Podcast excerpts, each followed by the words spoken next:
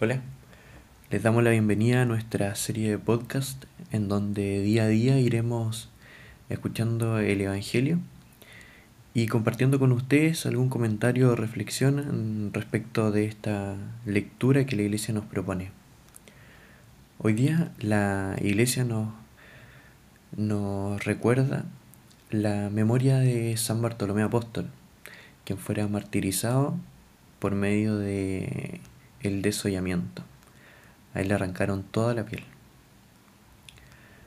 Hoy día eh, la iglesia nos, nos propone el Evangelio según San Juan, que está tomado del capítulo primero entre los versículos 45 y 51.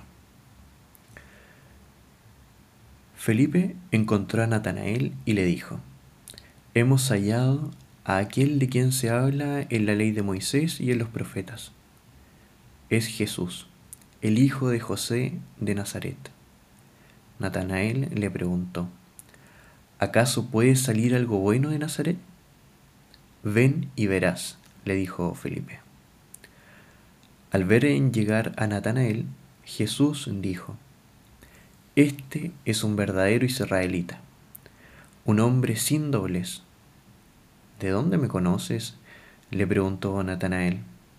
Jesús le respondió, yo te vi antes que Felipe te llamara, cuando estabas debajo de la higuera. Natanael le respondió, Maestro, tú eres el Hijo de Dios, tú eres el Rey de Israel.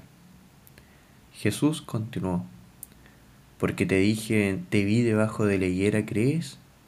Verás cosas más grandes todavía.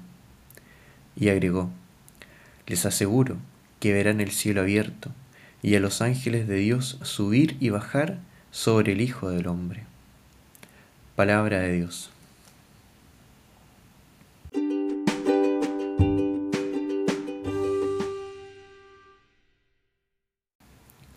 El Papa Emérito Benedicto XVI nos propone una reflexión en torno a este Evangelio. Tradicionalmente, el apóstol Bartolomé se identifica con Natanael, este Natanael venía de Caná, y es pues probable que haya sido testigo del gran signo que Jesús hizo en este lugar, las bodas de Caná. La identificación de los dos personajes viene probablemente motivada por el hecho de que este Natanael, en la escena de la llamada que narra el Evangelio de Juan, se encuentra al lado de Felipe, es decir, en el lugar que ocupa Bartolomé en las listas de los apóstoles que nos han dejado los otros evangelios. Es a este Natanael, Felipe le había contado cómo habían encontrado a aquel de quien hablan la ley de Moisés y los profetas, a Jesús, hijo de José de Nazaret. Como sabemos, Natanael le opone un prejuicio muy rápido. ¿De Nazaret? ¿Puede salir de allí algo bueno?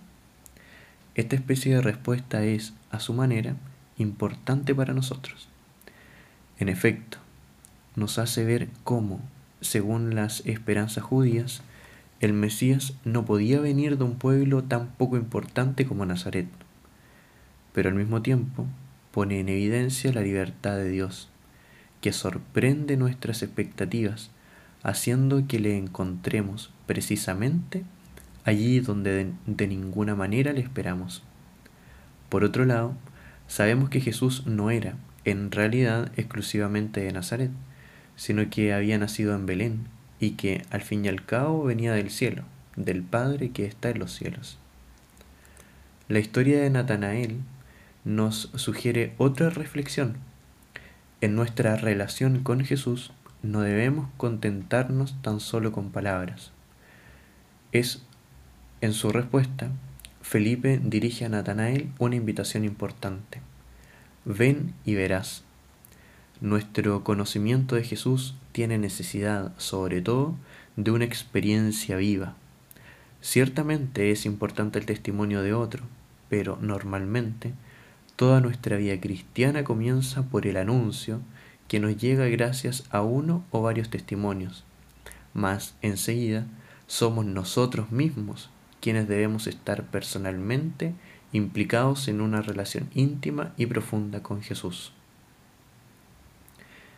No olvidemos que en esta relación lo más importante son tres verdades. Dios nos ama, Dios nos salva y Él vive.